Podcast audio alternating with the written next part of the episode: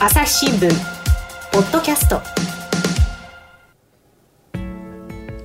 朝日新聞の神田大輔です、えー、朝日新聞でもう70年近く続いております女性投稿欄ひとときについてお話を聞いています、えー、お迎えしているのがですね東京本社で文化暮らし編集部のデスク。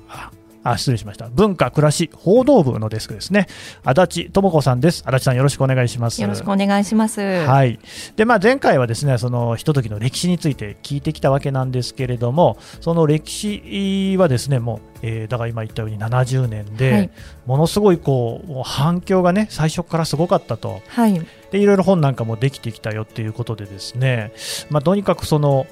まあ、今の時代の先駆けとなるような企画っていうのが70年も続いているというねそんなお話でしたよね。はい。えー、で1個ね、ただね、足立さんの話の中で私、気になったことがありまして、はい、えーと、東京本社版のデスクをしてるってことでしたよね。はい、はい。他にも本社版あるんですか？はい。あの実はですねあの読者の方々がどこまでこう気づいてらっしゃるかはあれなんですけれども、うん、朝日新聞あの東京本社だけじゃなくてですねあの大阪名古屋西部というこうあの別の本社がありましてであのひとときはあのそもそもそれぞれの本社にあの投稿いただいてであのよりこう身近な投稿を載せていこうということでそのそれぞれの本社で別々のものを選んでるんですね。はい、その名残があって今もあの、えっと、日によって統一の日があのあるにはあるんですけれども、うん、あの別にそれぞれ別の担当者を置いてあの投稿を選んでいるんです。うん、そうするとやっぱりそのそれぞれの地域の本社によって、はい、やっぱりこう特色があったりとかするんでしょうかね。そうですね。あのやっぱりあのそれぞれのこう地域に、まあ、あの常連の投稿者さんとかうまい方とか 地域性とかもいろいろあると思うんですけれども。あとやっぱりあれじゃないですかそのね、はい、記者にしても担当記者っていうのがそれぞれのね、はい、本社によってまたそれ別の人がやってるわけですもんね。そうですそうです、うん。まあ、それぞれにやっぱりこうひとときにこうかける思いとかあるんでしょうね。はいあのものすごくあります。いやそのじゃあものすごいところを聞いてみようと思いましてですね、はい、今回はあの回線をつなぎましてですね、はい、名古屋と大阪のね担当の記者の方に話を聞いてみようと思うんですがまずはじゃあ、えー、名古屋本社担当の原千恵子記者とつなぎます。原さん聞こえてますかね？はい、よろしくお願いします。はい、お願いします。えー、ということで、名古屋本社のひとときについて聞いていきたいんですけれども、えーと担当はもう原さんだけなんですか？あいえ、あの、私を含め5人の記者が、大体1か月交代で、あの、選者をやらせていただいています。へあの、皆さん女性なんですか？あ、いえ、男女、あの、それぞれいまして、うん、世代も、大体30代から50代まで幅広いです。はあ、なるほどね。でただね、私もあの名古屋本社で昔あの記者をしていたことがありましたので、心配になるのはですね、やっぱり投稿少ないんじゃないかなってことなわけですよ。愛愛知県と岐阜県と三重県ってこの基本3県しか名古屋本社内ってね、まあ、静岡の一部とかあるかもしれないけれどもないわけでつまり他の都道府県47と比べると圧倒的にエリアが少ないんですけれども投稿少なかったりしないですか？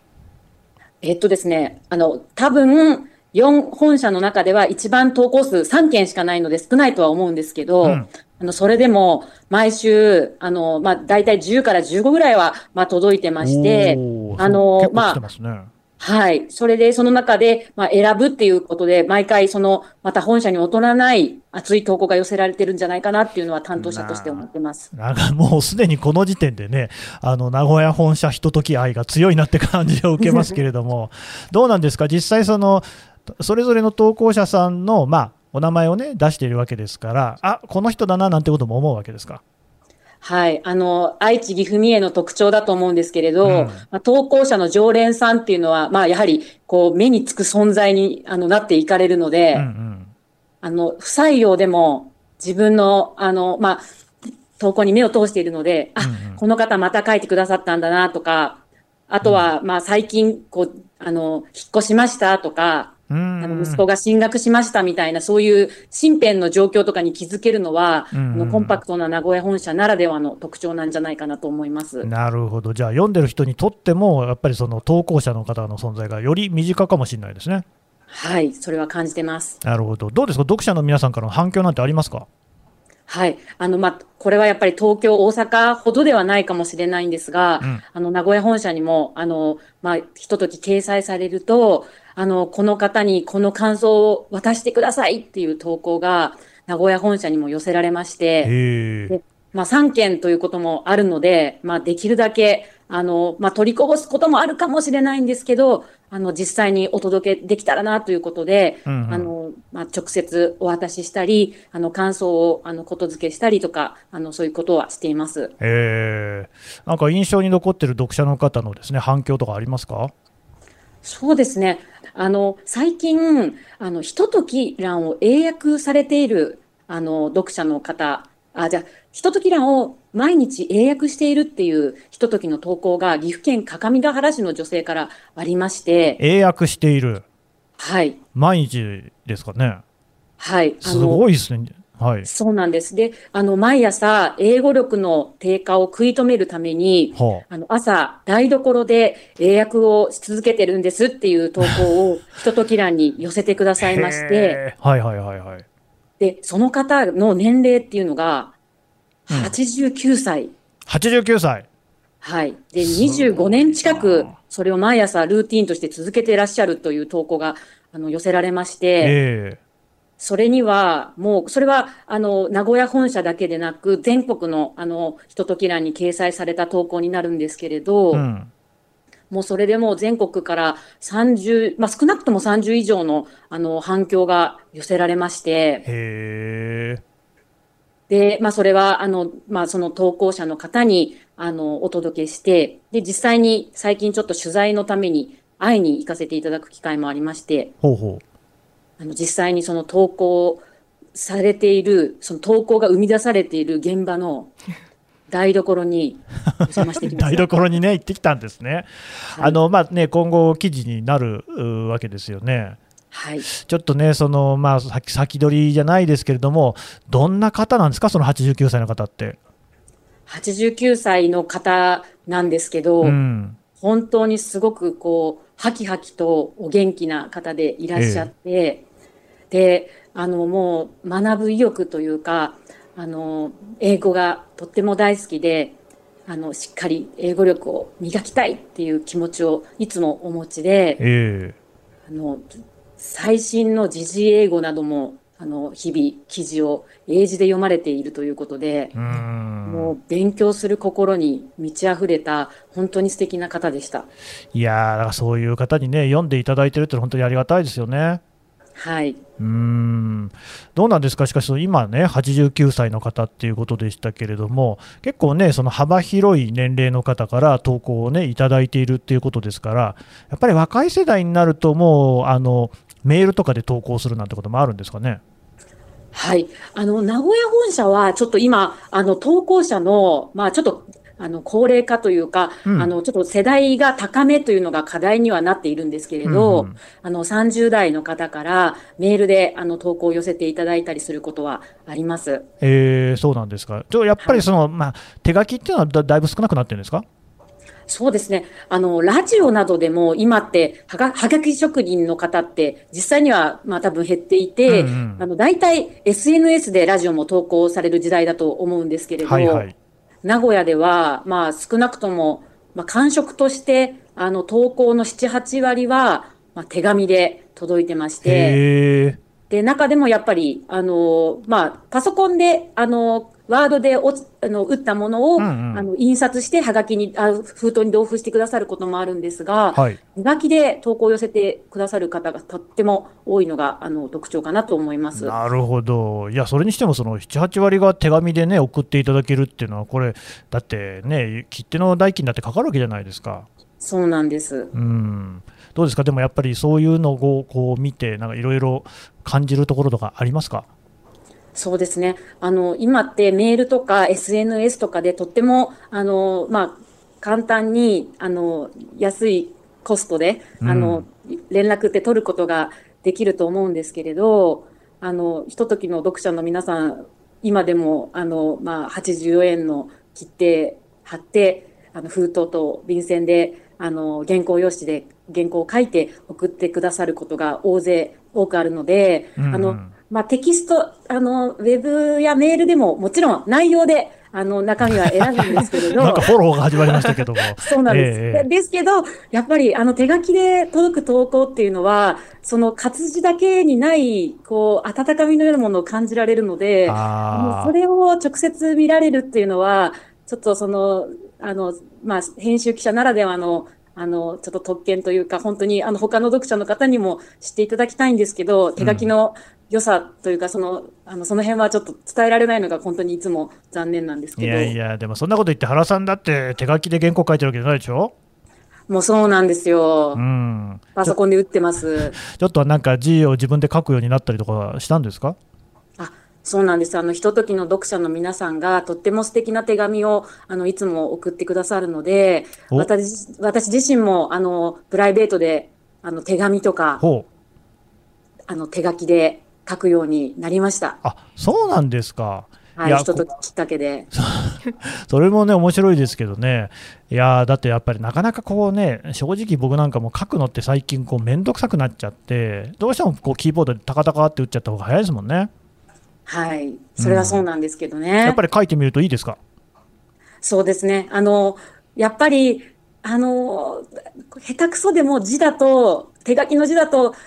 温かみというか、こう、人となりというか、それがより感じられていいなっていうのがすごく感じるので、うんうん、あの、ひとときの投稿者の皆さんの顔を、その、打ち付けた活字のもの以上に、あの、想像させてもらえてるなと思ってます。あれ、意外とこう、手紙とかも書くの難しくて、まあ、ただ単に書きゃいいってもんじゃなくて、最初は背景で始めるとかね、背景で始めたら敬具で締めなきゃいけないし、前略だったら早々でとか、まあ、いろいろありますよね。はい。ああいうところにも結構学びがある？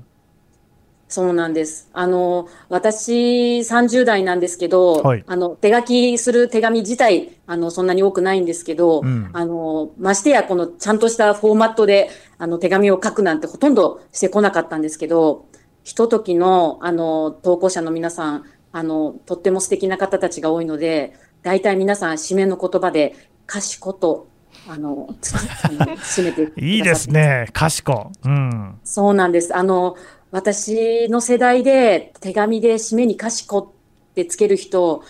まだ出会ってなことないので、本当にあの素敵だなっていつも思ってますどうですか、その投稿者のね、皆さんのこうね、えー、お手紙読んだときに、例えば、まあ、ちょっと細かい話になりますけれども、なんか便箋にこう違いがあったりとか、そういうのもあるんですか？はい。あの、ひとときの読者の皆さんって、とっても、あの、チャーミングな方が大勢いらっしゃるので、お孫さんのために、買った便箋の余りとかを、ひとときの投稿に使ってくださったりするんですよ。なるほど。なので、こう、なんか80歳なんですけど、うん、あの、便箋は、まあ、キャラクターのものだったり。いいですね。はい。あの、なんかとっても可愛らしいもので、その、ひと時のためじゃなくて、こう、ついでに投稿してくださったっていう、こう、うんうん、なんかそのにじみ出る日常みたいなものがまたすごく味わい深いんですよ。いいでね、でもおそらくはそういうもので、つまり例えば目的としては買い物に行ったんだけれども、そのと道中でいろんなことが巻き起こったりしてね、そういうところがまた何か一つの投稿につながったりするかもしれないっていう、要するに何がこうね、その人生において大事なものなのかっていうところが、一個問い直されてるところがひとときの良さかもしれないですもんね。そうですね。あの、本当に、あの、日常の宝物はたくさんあると思うんですけど、うん、あの、それを発見するのが上手な方が日本全国にいらっしゃって、はいはい、それを、こう、あの、手紙や、あの、メールにしたためて送ってくださってるっていうのが、ひとときらんなのかなと、あの、個人的には思っています。なるほど。じゃあ、便箋もそれですから、きっともやっぱりドラえもんだったりするんですか？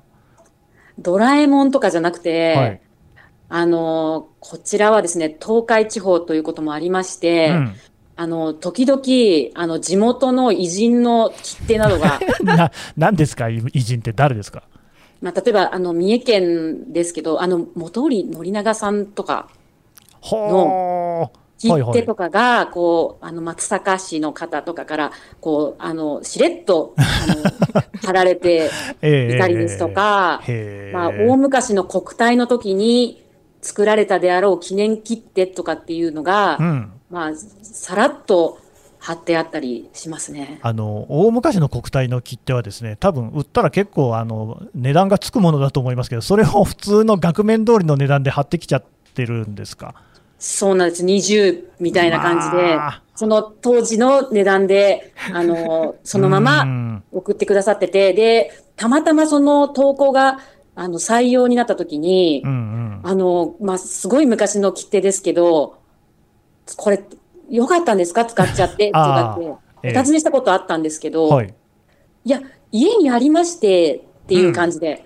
いやー、おしゃれですよね、そういうのそうね。なんです。なんか、うん。あの、かっこつけずになんかこう、すごいのでとかっていうことじゃなくて、うんこう、家にあるもので、あの、その日常をこう投稿しちゃったら、めっちゃ素敵だったっていうのが、いつもこう、ひとときでは起こることなんですようね。んいや思えばねこう私なんかも自分を顧みるとですよ毎日仕事が忙しいなんつってそういうこうねちゃんとこう手紙を書くであるとかこうねあるいはこの封筒に切手を貼るなんてことも多分もうずいぶんやってないですよ。うん、やっぱそういうことって大事ですよね。そうですね。あの、まあ、繰り返しますけど、やっぱり内容で、あの、ひとときは 選んでるんで、あの、手紙だからとかないとね。うん。はい、しないんですけど、うん。でも、こう、担当者としては、メールも嬉しい、ファックスも全部嬉しいんですけど、うんうん。お手紙の投稿見るの大好きで、うんあの、もう注目しちゃってるので、もう本当に、あの、手紙の投稿、あの、お待ちしてますという感じです。うん。まあね、ファックスも今時使ってるのは新聞社と役所ぐらいじゃないかって話もありますからね、えーまあ、でもそうですよ、中身が大事なんで、別にあのそれでね、えー手紙だからひいきするっていうことではないっていうのはね、もう一回はっきりしておきますけれども、あでもじゃあ、なんか原さんもそうやって担当してたら、なんか結構いろいろ楽しそうですね。あの、ひとときの担当っていうのは、本当に素晴らしいうん、経験というか、本当に楽しいことなので、うんうん。素敵な体験をさせてもらってるなっていうのを日々感謝してます。なるほどね、わかりました、どうもありがとうございました。ありがとうございました。朝日新聞。ポッドキャスト。朝日新聞ポッドキャスト。ニュースの現場から。世界有数の海外取材網国内外各地に根を張る記者たちが毎日あなたを現場に連れ出します音声で予期せぬ話題との出会いを朝日新聞ポッドキャストニュースの現場からはい、えー続きましてですね大阪本社でひとときを担当しています北村由紀子記者と回線つないでいます北村さんよろしくお願いしますよろしくお願いします。ははい。えっ、とね、なんかまず大阪本社っていうことですよね。い。で、さっき名古屋本社では、えー記者5人が1ヶ月交代で選者をね、やってますよって話だったんですけど、大阪はどんな体制でやってるんですか？大阪はあの生活文化部の記者を中心にうん。10人くらいがあの毎週あの週替わりであの選者になってるんです。はい。なので今週は私が担当します。でうん翌週はあの別の先輩や後輩が担当しますっていうふうにえリレー方式でやってます。なるほど。投稿の数で言うと1週間どれぐらい集まってますか、そうですね。あの、日にもよるんですけど、だいたい平均で週50通ぐらいじゃないかなと。結構手紙も多いですね。メールも多いですけど、はい。いやね、さっきもね、実はね、名古屋のね、原さんとその話になって、ええなまあ、7割、8割ぐらいが、まあ、印刷したものも含めてですけれども、手紙で届きますよって話でしたよ。ええそんな感じええですか、そうですね。でもメールもやっぱり若い方、あの、書いてパッと送られるのもあるので、うんうんうん、でも手紙もやっぱりあの、私もこれ担当して多分7年くらいになるんですあけど、長いですね。えええええあのーコンスタントに、うんやっぱり一番ボリュームがあるのは手紙ですね。なるほど。でもはい。そう、7年もやってると、やっぱりその投稿をね、される方との付き合いとかもやっぱええり出てきます、そう、あの、ええ、あの、すごく、あの、楽しく、あの、取材というか、投稿の確認でお話しされていただいた後も、あの、メールくださったり、こう、LINE でつながったり、あの、80代のおばあさんとかとも、おはい。あんで、記事読みました、頑張ってくださいとか、ええあの、ええ、あの、やり取りさせていただいたり、ええ、あの、すごく、あの、楽しいですよ。あのはい80代のおばあさんと LINE をやり取りしてるんですか、そうです。あの、えそうなん、あの、先週もちょっと LINE が、あの、来たんですけど、勇敢に書いた記事を読んでくださってて、あ、北村さんやったんやって言って、頑張ってください、お疲れ様って LINE スタンプで。スタンプで？はい。ちなみに何のスタンプでした？何のスタンプ猫だったかな？あの、いろんなスタンプこの方使われてて、あの、取材も、あの、電話も、あの、LINE も、あの、はい、OK の方で、えええあの、すごく、あの、楽しく、ここ半年ぐらいお友達になった方なんですけど、うんうん、はい、こっちも元気いただきますね。なるほどね。いや、さっきね、はい、足立さん、あの、東京のね、デスクの足立さんと話してるときに聞いたのは、大阪のその、人と機械ってなんか200人ぐらいいるとかって、ものすごい大きいですよね。そうね、あの、だんだんちょっとね、あの、減ってきてはいるんですけど、あらあら。ずっと活動がやっぱり続いてて、うん、で、あの、昨年はあの、ちょっとコロナでお休みだったと思うんですけど、まあ、年一回大きな総会もあって、えー、え、あの、近畿、中国、四国一円から、あの、幹事になる、あの、風や県に集まって、あの、え、総会があるんです。すごいですね。はい、本格的。それとは別に、あの、各地各地で、あの、勉強会とか、あの、講演会とか、あの、されていて、あの、大阪本社も、あの、大阪グループの方に使っていただいて、いろんなゲストを呼んだり、あの、時には、あの、社員も登場したりして、うん、あの、いろんな勉強をしたりっていうような歴史があって、あの、ずっと続いてるので、あの、続いていってほしいなっていうふうに私は思ってます。それ、北村さんも行ったことあるんですか？私もね、一回ね、はい。あれはあの、えー、っとね、2015年だったかな、うん、はい。あの、2015年の総会に、あの、生活文化部の部長と一緒に奈良に行って、えー、はい。で、ちょうどその時にもひとときの特集を少し、あの、生活面でしたことがあったので、うん、あの、その話をしたり、うんうん、で、ひとときに関するクイズみたいなものも、うん、あの、部長と作って。クイズ？はい。あの、はい、何通ぐらいその投稿が来てますか？とか、ええ、あの、歴史はいつぐらいですから始まったですか？とか、3択のクイズをして、え、で、あのあのまあ、あの、すごく、あの、当たりが続いた方には、あの、ちょっとした、こう、プレゼントを渡したりして、盛り上がりましたよ。いやー、なんかこうね、会場の熱気が伝わるかどうですけどね。はい。どうですか、実際そうやって集まってくださった方々っていうのは、まあ、あの、年代、人となり、雰囲気、どんな感じの方々でした、うん、やっぱり、あのー、なんていうね、シニア層の方が多くて、うんうんうん、で、投稿も、あの、掲載された方を中心に呼びかけたりもしてるんですね。はいはい、新しく、あの、ひとときに掲載された方には、ええ、あの、必ず、あの、お声掛けをしてるんです。そうなんですね。あの、もうすごく、あの、なんていうんですか、投稿も何回も、あの、掲載される方も多いですし、うんうん、あの、なんて言うんでしょう、ひとときの歴史も私よりも詳しい方も多いので、あの、こう、先生みたいな感じの人もありますしね。ああ、そうなんですね。結構迫力も。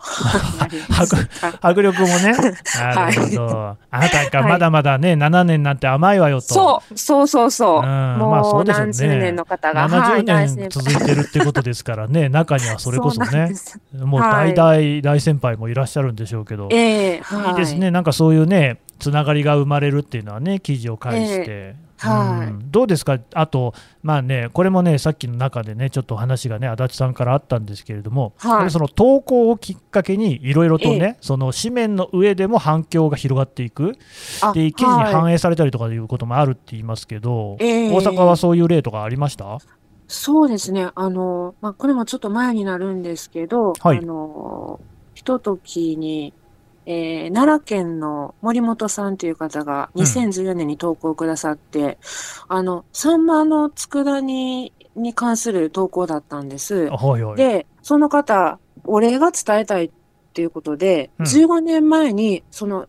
サンマの佃煮に関するレシピを朝日新聞のあの日曜版とことんうちの味っていうコーナーで紹介して、はい、で、そのレシピがすごく役立ってると。で、そのレシピを考案した茨城県の大津町の方に、うん、えー、横須賀さんという方なんですけど、その方にお礼が伝えたい、ありがとうございましたっていう投稿だったんで、はい、まあ、あのお互い多分その奈良の森本さんと、茨城県の大津町の横須賀さんは、多分、お会いすることが難しいんで、ね、ひとときで取り持ってたらいいなと思って、うん、ひとときに掲載して全国に乗れば、きっと、あの、呼んでくださる方が、あの、あるんじゃないかなと思って、ひょっとしたら横須賀さんも呼んでくださることもあるかなと思って、うん、え、あの、掲載したんです。はい。そしたら、まあ、意外にその、サンマの佃煮っていうのが珍しいらしくって、で、そのレシピが知りたいっていう電話が、本当にあの、東京の方にもたくさんあったと聞きます。はいはい。で、手紙とか電話が、あの、まあ、全国で約180件あってで、あの、デスクも部長もびっくりして、あの、これは、あの、紹介しした方がいいっていうことで、ええ。レシピで、まあ、どうするかっていうふうにいろいろ考えて、はい。その茨城県の横須賀さんにもコンタクトを取りつつ、うん。その投稿、ひとときの投稿をされた、あの、奈良の森本さんも、あの、話を聞くと、自分なりの、あの、時短の圧力鍋で作るレシピもあるっていうことなんで、まあ、それも紹介したら、いいねええうんいいかなと思って、森本さん宅に、あの、あの、うんカメラの写真部の記者と一緒に行きまして、はい。でそのレシピを教えてもらいつつ、で、茨城県の方も取材を進めて、お孫さんからあの手紙もいただいて、で、森本さん宛ての手紙もいただいて、うん森本さんもその茨城県の横須賀さんに感謝されてますし、うんうん。お孫さんも、まあ、残念ながら横須賀さんその年の4月半年前に亡くなられてたんですけど、おばあちゃんのことをこういうふうに覚えててくれてありがとうっていう手紙が森本さんのとこにも届けられて、うん。なんかそういうつながり、時空を超えたこうつながりのお手伝いができるっていうのも、あの、すごく楽しかったです。うーん。いやーしかしね、北村さん、そのサンマの佃煮ですか、これ、ええ。えーと実際作ってみました？いや、私はね、作ってないんです作っけど、てないんだ。でもその、あの、いや、あのね、一般に佃煮ってやっぱり、ちっちゃいその魚介類で作ることが多いような気がする、サンマってでかいじゃないですか。ええ。なんかそこの意外性がやっぱりレシピを知りたいっていう、この、あの、ね。問い合わせの、あの、量も、そのためじゃないかなっていうようなはい話もあはいはいはいって、僕も今はい。食べたくなってますもんね、やっぱりね。ねでうん、やっぱりあの、サンマって言ったらこう、なんて言うんでしょう、あの、消費者の味方っていうか、うん、どこでも手に入り、ね。ある程度安い魚っていうところも、あの、紹介する意味もあるんじゃないかなっていうふうに思いました。まあね、サンマも最近は高くなっちゃってね。ねちょっとね、最近はびっくりするような、はい、値段もありますけど去年は1。回ぐらいしか食べてないんじゃないかなっていうね。ああ、そうですようんね。でもやっぱり人生ってのはそういうことですよね。だからまあやっぱりねう、んそれは政治、経済も大事ですけれども、ええやっぱなんかそういうこう話こそ一番こう共感できるというか、うんやっぱもう直接的にすぐなんか食べたい、作りたいと思いますもんね。うん、そうですよね。それがまたそういうその縁みたいなものにつながっていくみたいな、なんかね、新聞社でこう仕事をして、僕もね、20年以上になりますけれども、そういうことやってきたかなっていうと、なんかちょっとこうね、えー寂しい感じもしますね。いやいやいやうんで、その料理ノートに黄ばんだその当時の1999年のあの切り抜き記事が貼ってあるらしいっていうのは投稿にも書かれてるんですけど、はい、それを実際このあの、奈良の森本さん宅で見た時もなんかすごい嬉しかったです。なんかその記事が本当に大切にね、あの、されてるって。ね、新聞ってこう一日一日こう消費されていって、うんね、っていうような、あの、ものでもあると思うんですけど、本当にその小さな記事でも、こう大切に、大切にしてくださってる方がいらっしゃるっていうのを目の当たりにできただけでも、なんかすごくこの仕事しててよかったなっていうふうに思いました。うんなんかね、やっぱあんまこんなことも言いたくないですけど、ちょっとこうデジタルとは違う、やっぱりね、紙の新聞のこうあね、ー手触りというか、切り抜けますっていうところがまずね、紙なんで、ううんん。まあ、良さはちょっと感じますね。はい。うんどうですか、なんか他にも反響とかで記憶にあるものってありますか、そうですね。あの、昨年、うん、あの、老老介護って、あの、うんうん高齢者と高齢者が介護する夫婦であったり、時にはまあ親子であったりするのもあるんですけど、夫婦で夫の介護が大変だけど頑張りたいみたいなうんもやもやした投稿があって、きっとこれも同じ悩みをあの抱えてる方いらっしゃるんじゃないかなと思って、あの掲載したんです。うんうん。すると、その、やっぱり介護されてる側の、あの、妻、夫に介護してもらってるその妻の気持ちとかもどかしさ、あるいは、あの、実際介護を、夫の介護をしてる方、あるいは介護の専門の方から、こう、専門的なアドバイス、まあ皆さん頑張ってくださいって一人じゃありませんということなんですけど、うんうん。それもあの、3、4人の方に取材して、あの、掲載できたんで、うん。あの、まあ、広くみんなが、あの、関心がある、まあ、ひとときを、あの、読んだり書いたりたくさんされてるシニア層の方にも、あの、響いた投稿だったんじゃないかなっていうふうに思ってます。なるほどね。はい、本当にまあね、同じ立場でね、そういう経験をしてるっていうのはね、何よりやっぱり、うん、頼りがいがあるというか、心強いっていうところあるでしょうからね。はい。はい。うん、さっきもね、しかしその、LINE のやり取りの話もありましたけど、基本的にはその投稿された方とはもう皆さんやっぱりちゃんと連絡を取って掲載させていただきますっていうようなことで話をするわけですか？はい、そうですね。はい。うん、どうですか、そのやり取りで、なんかどういう話するんですか？あのー、まあ、あの事実確認みたいなのもありますけど、うん、もっとこう他のエピソードがないですか？とか、うんうん、あの投稿に書いてないけどこう家族構成を聞いたり生まれた土地はどこだったとか聞いて、うんうん、もし盛り込めることがあったりしたらあの投稿の中に少し反映することもありますし、うん、まあそうじゃなくても、あの、普段どういうことを考えてるとか、うんうん、あの、どんな悩みがあるとか、こう、お互いちょっと、あの、子育てのこととか、政治のこととか、うん、まあ、いわゆる世間話っていうんですかね。でもすごくやっぱりバランス感覚をお持ちで皆さん、あの、ええ。書きたい思いをお持ちの方なんで、うん、私もこういろんなアドバイスをいただいたり、あの、することも あります。はい。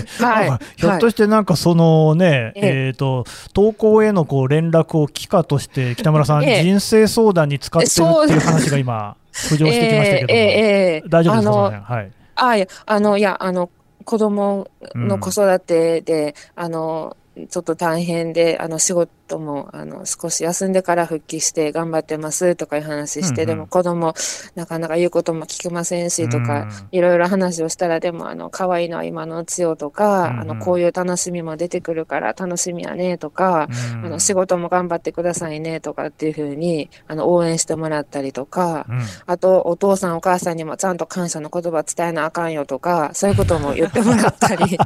いいですね。もう完全にその北村さんにとってのひとときになってますよね。いや、本当あの、そうなんです。はい。なるほど。ちょっとね、はい、今のところ北村さんがこう得をした話ばっかりなんで、今度はちょっとね、採用ね、される、あの、要するに投稿される方のヒントになるようなこともちょっと聞いておきたいんですけど、採用するとき、えー、まあ、北村さんもね、その採用を決める立場の一人なわけじゃないですか。えー、はい、はい。なんか、こう、こんなふうにしたらより良いですよ、みたいなのってありますか？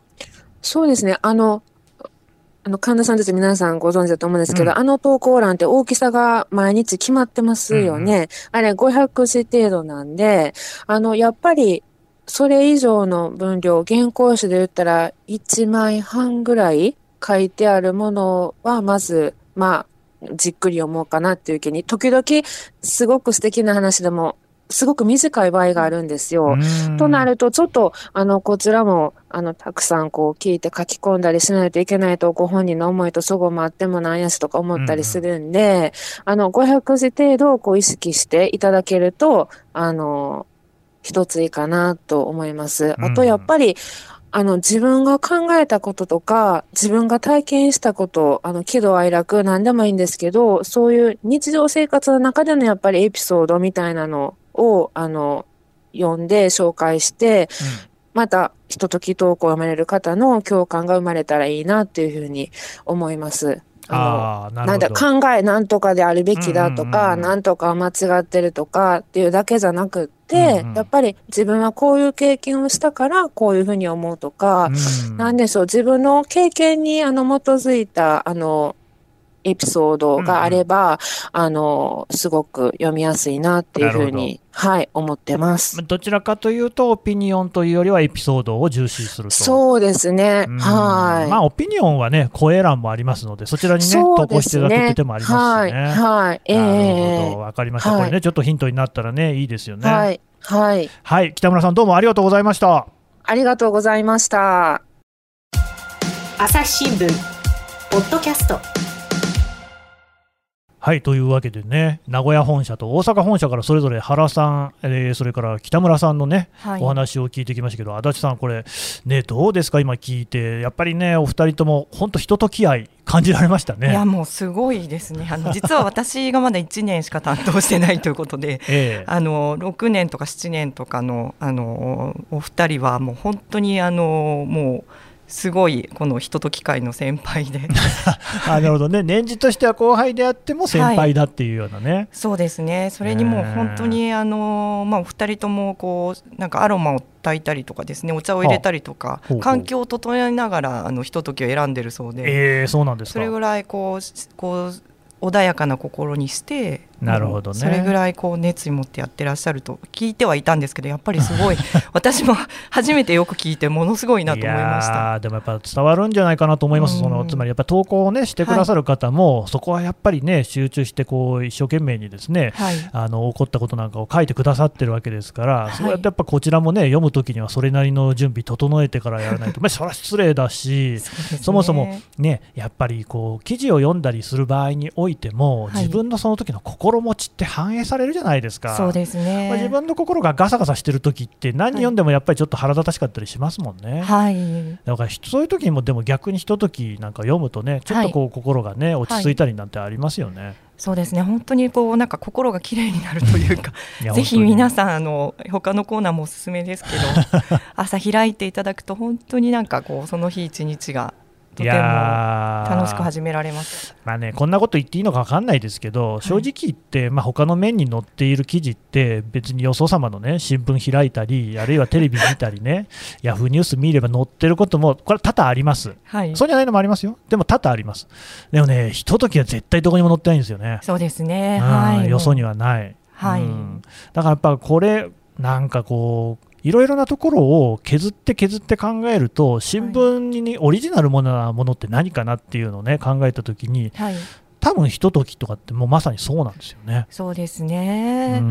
の先ほどもご紹介しましたけど、あのこの形がその70年前に本当に先駆的で、うん、でそれがこう今もその存在意義をこう失わずにいるというのはとってもあの素敵なことだと思うので、うんうん、頑張っていきたいと同時にあのますますですねあの当時のもう影山さんのパワーに負けずにさらにこれをなんかこういいものにしていきたいなというのを本当に今日感じました。ねなんかやっぱりこうねせっかく70周年を迎えるっていうことですから、はい、これますます盛り上げていきたいですね。はい、そうですね、本当に。はい。はい、わかりました。足立さんどうもありがとうございました。ありがとうございました。朝日新聞ポッドキャストはいというわけで投稿欄ひとときについて、えー、足立さんとですねそれから名古屋本社原さん、えー、大阪本社の北村さんからお話を伺ってきました。で足立さんちょっともう一度おさらいにはなるんですけれども、はい、朝日新聞のどこを開くとひととき載ってるんでしたっけ？はいあの紙面のあの中ほどの中央あたりにあるですね生活というあの面にを開いていただきますと、うんうん、あのその面の下の方に500字のあのコラム欄があの小鳥の小箱がついたものがありますので、はい、それがひととき欄です。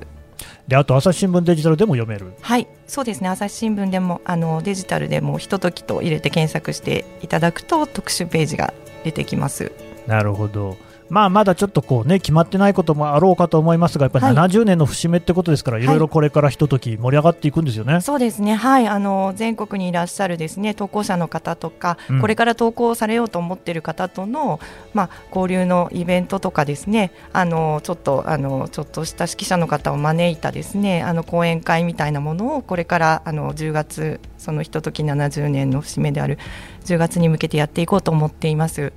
ね、これまでねあの実は読んだことないようなんていう方もですねぜひこれをきっかけにあの朝日新聞の紙面あるいはデジタルの方でねひととき欄あ読んでいただければと思います。足立さんどうもありがとうございました。ありがとうございました。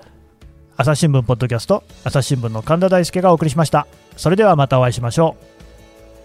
う。この番組へのご意見ご感想をメールで募集しています。ポッドキャストアット朝日ドットコム。